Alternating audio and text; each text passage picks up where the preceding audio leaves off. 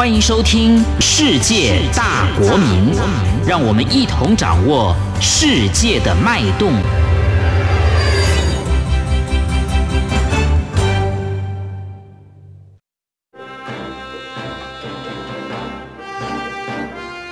透视两岸。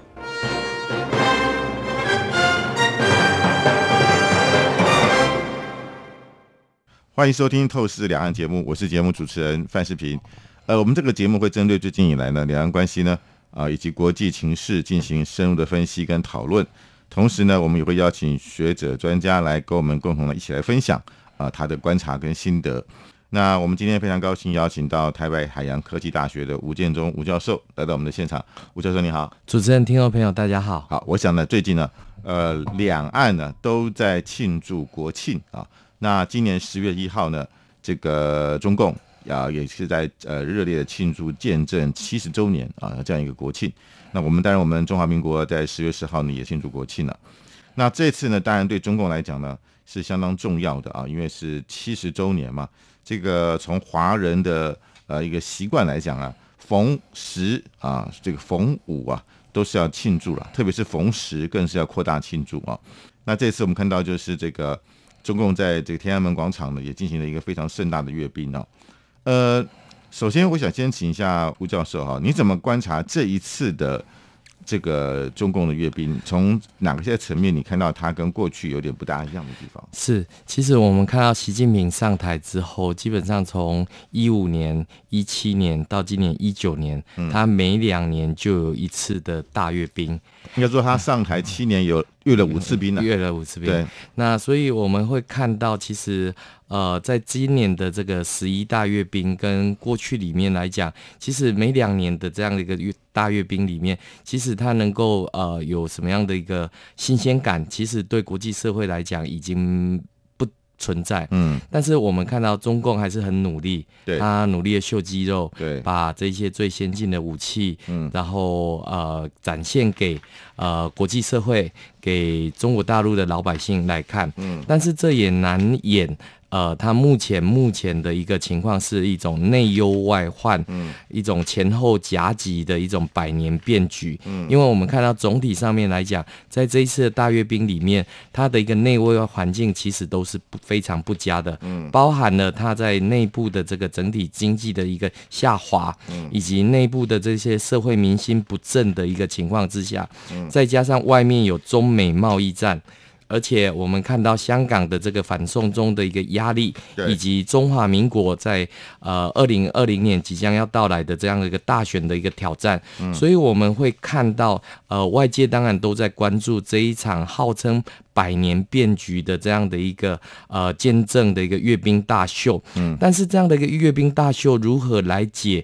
他的一个政治困局？嗯，那在这一天里面，其实照理来讲，我们会看到所有的焦点都应该在习近平一个人身上。对，那所以我们看到赵立的，他也把这些元老们都拉出来，当做是一个呃配角的一个部分。对，我们看到胡锦涛嘛，对，胡锦涛看到江泽民，哇，那江泽民可以看起来真的是。呃，垂垂老矣啊，还要两位呃旁边的这个随护来把他扶起来。是，那胡锦涛看起来也头发全白了。是啊，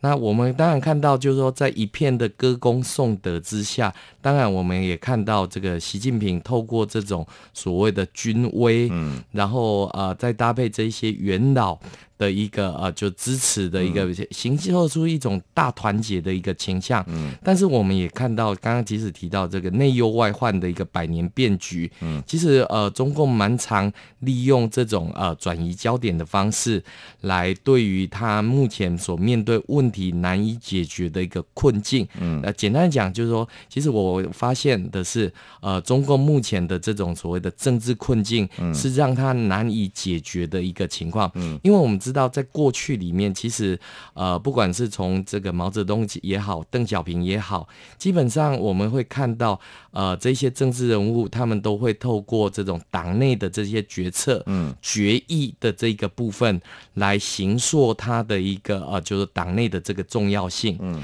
可是我们看到这个习近平这呃，连这一块都把它给省略了。嗯，因为我们看到其实呃，在这个习近平短短的八百八十三个字的一个讲话里面。其实我们会看到他能说的一些重点，基本上都是老调重弹，嗯，并没有太多的这些新意，嗯，但是很明显的，我们看到从习近平上台之后，新时代这三个字一直都跟他画上是等号的一个部分，对，那所以我们看到习近平的新时代里面，他对比的当然就是过去的这个毛的过去的一个情况，嗯，那当然我们也看到，就是说习是未来，那究竟他要展现什么样的一个未来的一个情况？嗯，那我们当然也看到，就是说，呃，在这个十一大阅兵的这样的一个时间点里面，我们看到跟过去以往不同的是，呃，包含了我们看到过去的这些将军们，他们是呃，就是站在天安门的牌楼上面，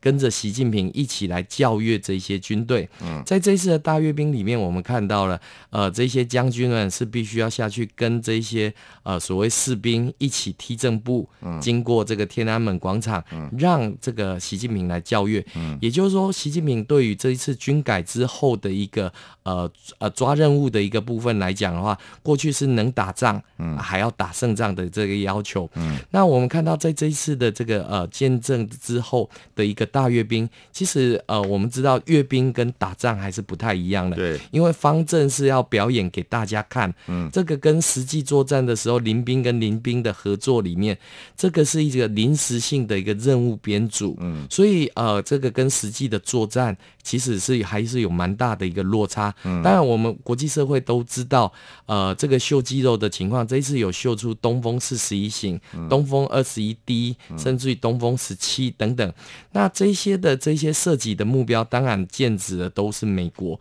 我们不会相信这些武器设备的部分是要用来对付邻近的国家。这些射程、这些航母的杀手等等，当然它的说明的对象都非常的清楚。嗯，而我们也看到，现在目前中美贸易大战之下，那美国能用的武器非常的多。嗯，而我们看下看到中国大陆顶多秀秀肌肉之外，似乎好像对于中美贸易战的一个大格局，似乎没有太多。可以着手的一个空间，嗯，而相反的，我们看到，呃，不管是美国国会也好，呃，他在九月二十五号在中共十一阅兵之前，他有设立的，不管是比如说，呃，香港的人权保证法，嗯，或者是呃台湾关心的这个台北法等等之列，这个其实都是美国呃用来钳制。呃，中国大陆的一些重要的武器，嗯，而我们现在看到，在十一大阅兵之后，其实中共马上要面对两件事情：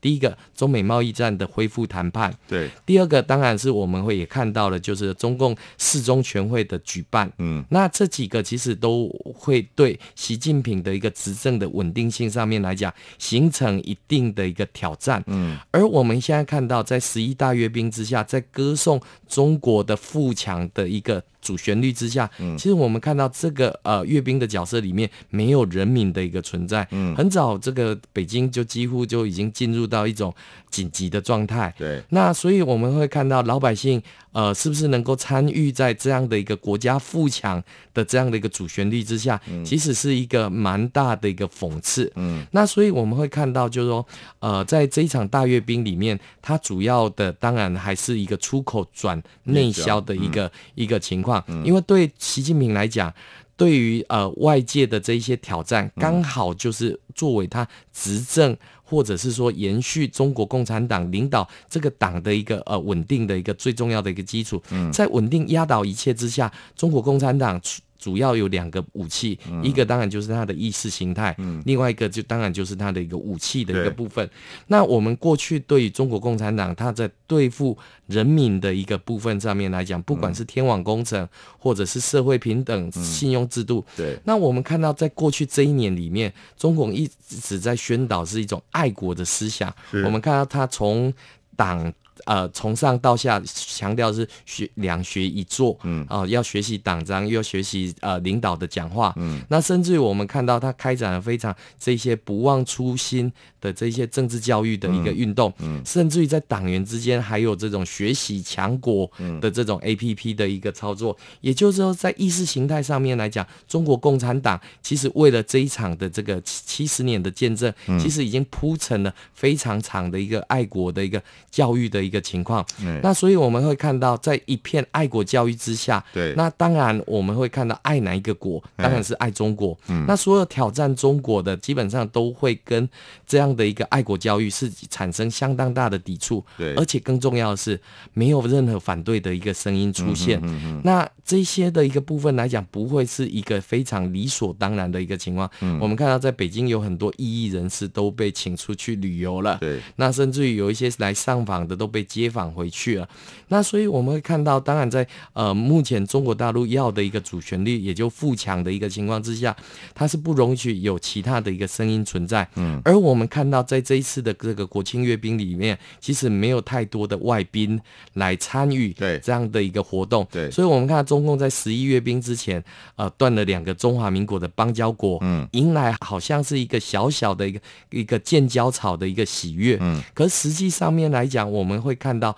中共为了争取这些邦交，投入了多少的这些人民币，嗯，这个对人民来讲的话，其实呃，目前在中国大陆经济下行的情况之下，无疑是一个雪上加霜的一个部分。我请问一下，你觉得为什么这次没有邀请其他国家来参与？因为我们知道这个呃，从中共建国见证啊，这个六十周年的时候，还有大概几十个国家的领导人，是。那这次为什么一个都没有？就就目前看是一个都没有哦，连连这个像什么至少交情什么普丁啊，或者是金正恩，嗯什么都没有。这个原因在什么地方？是，这个其实我我想哈、这个很简单，因为呃，明眼人都看得出来，现在目前中美在打贸易战，嗯，那选边站的话，基本上呃，未来是一个新冷战的一个格局，还是新的全球化的开始。嗯，其实我们看看啊，中美贸易战已经谈了十几个回合，对。基本上可以讲的是谈崩了。嗯。那谈崩了之后，这些国家它到底有没有必要去选边站？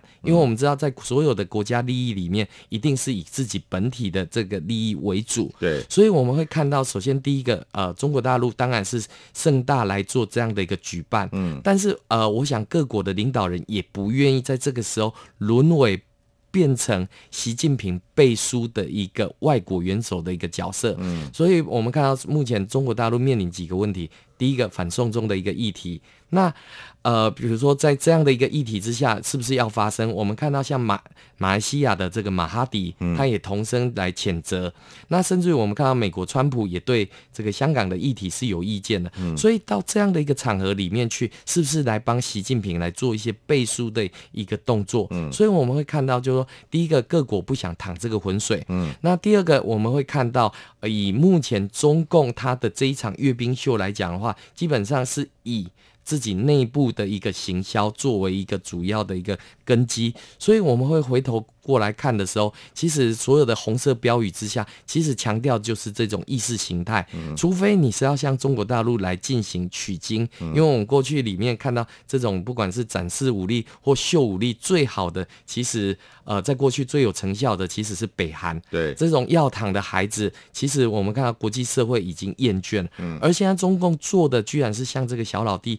来学习的一个情况的话，当然不会受到国际社会的一个关注。嗯。当然更重要的是，因为国际社会关注的包含香港的议题等等，其实我们现在看到的是中共并没有一个比较好的一个回应，嗯。所以我们会看到在这一场，呃，对中共来讲，当然是一个光辉的七十周年，嗯。但是我们看到在现场的这一些，不管习近平也好，胡锦涛也好，嗯。江泽民也好，脸上没有任何一丝笑容，反而还显露出一种哀伤的一种气氛，嗯一种紧张的一个气氛。这个实在不太像是一个国家庆典的一个表示方式。嗯所以我们看到各国参与的一个情况上，其实也是呃寥寥可数的。对，所以说我们可以看到，的确这一次这个中共的这个呃庆典看起来这格局是很大了哈，但是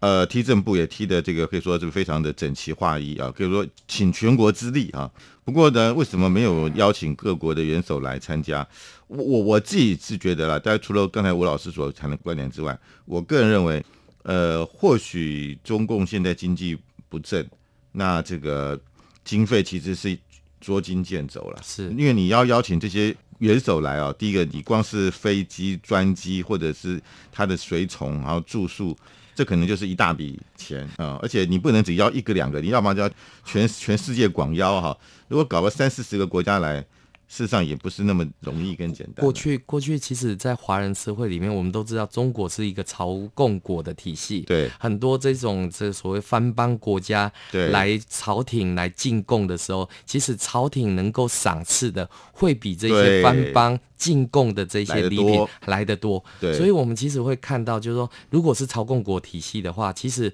这些呃，就外国元首来的时候带回去的总要有一些礼品。对那现在目前当然以现在中共现在第一个要解决的就中美贸易战之下的一个部分，所以人民币绝对不能外流。那美元的一个存款上面来讲，必须要有一个打底的一个动作。嗯所以我们看现在看到中共其实在国内的一个部分，这些富豪们都人心惶惶，对有被割韭菜的一个一个担忧。对所以我们会看到就是说，呃，对中共来讲的话，当然第一个。对于整个外部形势的一个判断，嗯。第二个当然我们会看到这样的一个阅兵的一个仪式，其实已经让这个呃劳民伤财的一个情况已经是非常严重。对。所以如果还要分身乏术的话，这个对于中共的这样的一个体系上面来讲，嗯。要建立起所谓的朝贡国的这样的一个体系，其实呃我们会发现还其实还有一段很长的路可以来做这样的一个努力。对。可是我们也看到世界各国也清楚的知道，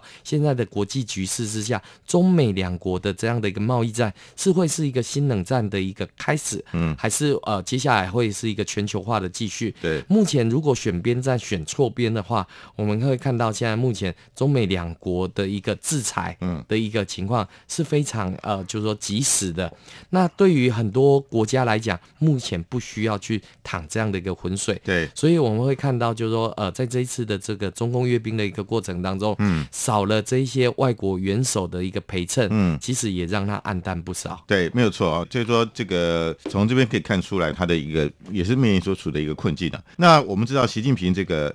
执政七年啊，办了五次阅兵，就是说，习近平为什么这么喜欢办阅兵呢、其实我觉得他有点阅兵控，就感觉 就是说七年办五次阅兵，其实是其实是非常让人匪夷所思的啊。吴总，你觉得他为什么那么喜欢阅兵？是我们看到在这一次阅兵里面，他有提到，就是要对内要坚持共产党领导，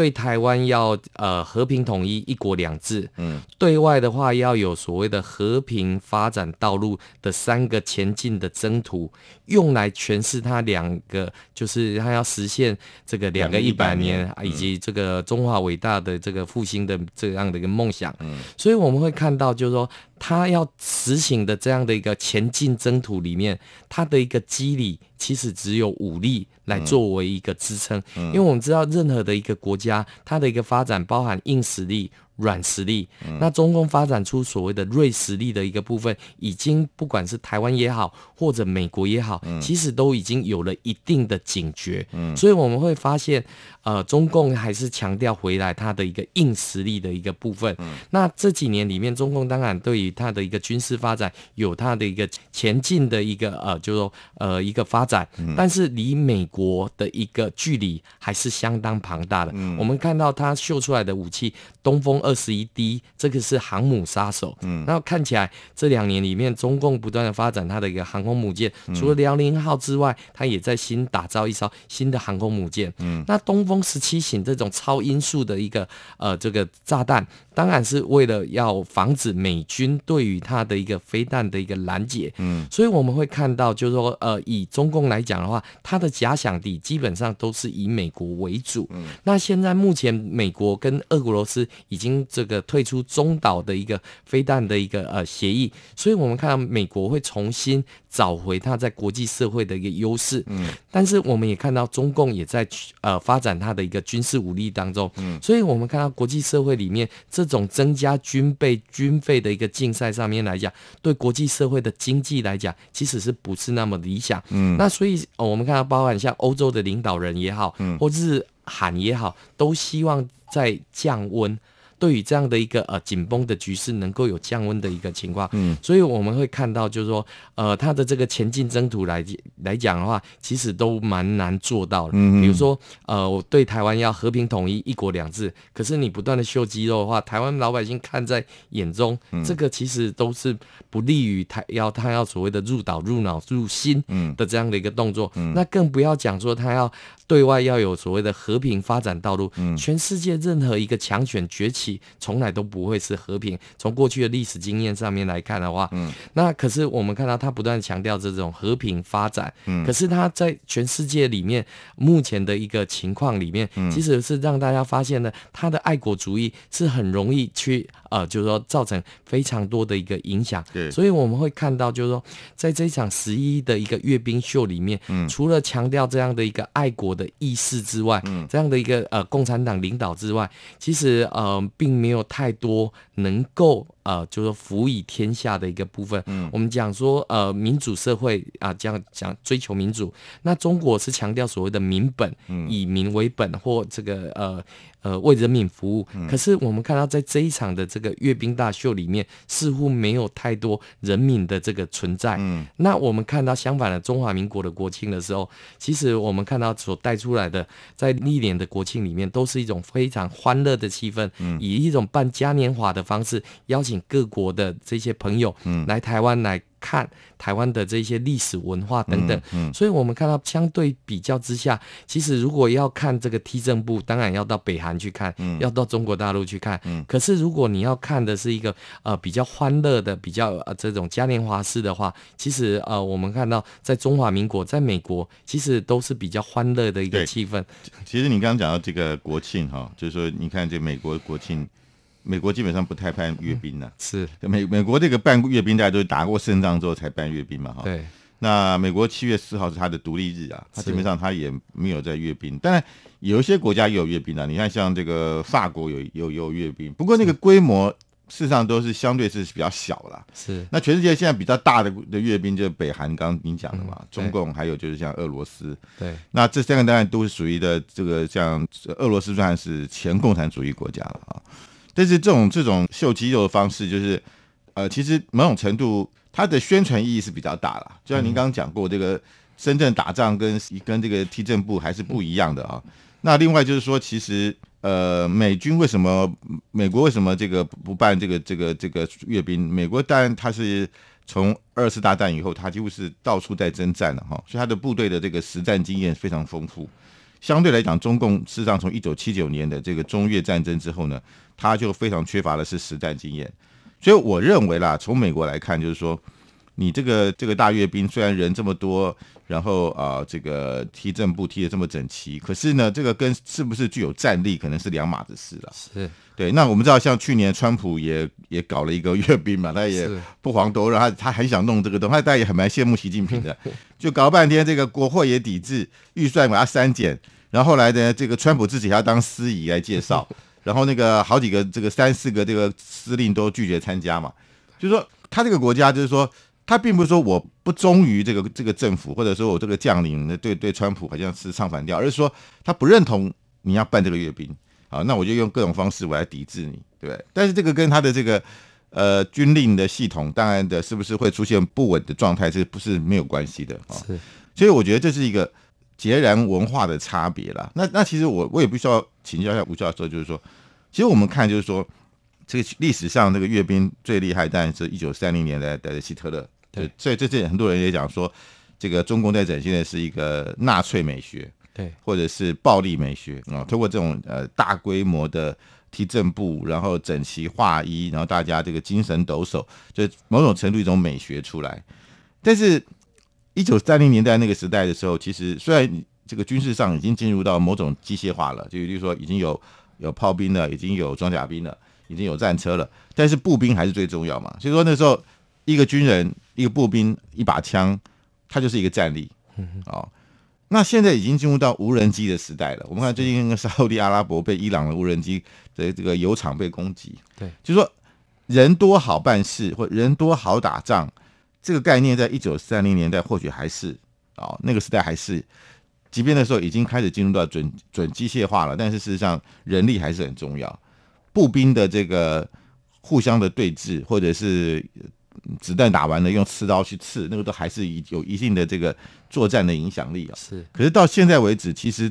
战争的格局已经完全改变了。是所以你还在靠这这么多人，然后再踢正步来展现军事力量，那会不会是一个跟现在整个高科技，我们讲的这个无人机啦，或者是新的这种作战系统，其实是背道而驰的？是，其实我们会看到中共的这种作战思维，当然还停留在韩战时期。那时候小米加步枪这种人海战术就去打美军了。嗯，那当时的抗美援朝里面，的确我们看到，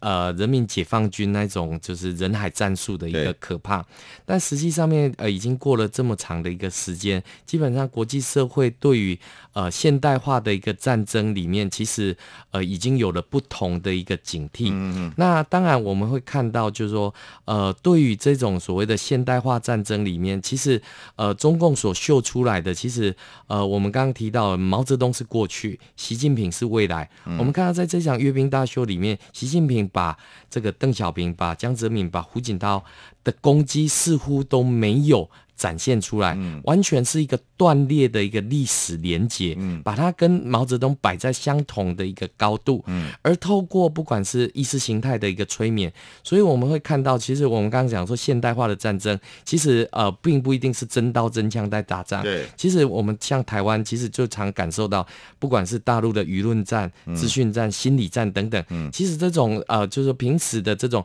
透过这种爱国主义，这这这种战争，其实我们看到中国大陆已经在全世界各地方展开。那用现代话语来讲，当然叫做瑞士力。可是实际上面来讲，我们看到中共阅兵之后，它究竟留下什么？习近平所要开展的新时代究竟有哪一些？这个其实呃，我们看到大陆的老百姓想问，因为我们知道对他们来讲，现在中美贸易战经济下行之后，你如何去支撑你的这样的一个红色解放军？红色的一个呃，就是代价，其实就是人民流鲜血所创造出来。而你能够站在天安门上面来做这样的一个阅兵的一个仪式，你究竟？要把这一些老百姓，要把这些元老们究竟带往何方？嗯我想这个是他十一阅兵之后所要即将要召开的这个四中全会一定要去面对的一个问题。对因为四中全会一般来讲都是谈经济的这个部分。对那对中共来讲，现在的经济绝对是一个内外交迫的一个情况。所以习近平当然站在那个边是一个强人的形象，嗯但是他面对的挑战，我想这个绝对是百年变局，他还必须要告诉呃全世界以及他的人民，究竟他要走向何方的一个部分。对，没有错哈。就是说，我也赞成刚才吴教授所观察，就是呃，习近平这次在阅兵当中啊，可以说是愁容满面啊，那个没有任何的喜悦啊。台上的胡锦涛也是没有看到任何笑容。我唯一看到笑容的是曾庆红，曾庆红笑得很愉快，但是我不晓得他的笑容到底是是诡异的笑呢，还是这个真的是充满这个欢乐的笑哈。那其他的我看那几个大佬都非常的沉重的感觉啊。那另外也蛮有意思，就是他这次搞了几个花车游行，是结果这个花车游行把了找了很多这些所谓的红二代，连这个薄熙来的哥哥也也出现了啊，就大家就觉得很奇怪，薄熙来不是被抓了，因为但他是要代表的是薄一波啦，是那很多人就说，哎，怎么薄一波又出又出来了啊？那让大家觉得说，这个是不是习近平在某些地方必须要跟这些红二代做些妥协？好，那诚如刚才吴教授所说的，就是他在呃香港的问题上，在中美贸易的问题上都没有处理好，是不是因此而遭到了党内一些大佬或者是红二代的批评？所以他必须做一些妥协哈。那这个可能是值得我们来关注的。好，我们今天节目呢到这边告一段落，感谢您的收听，我们下次同一时间再会。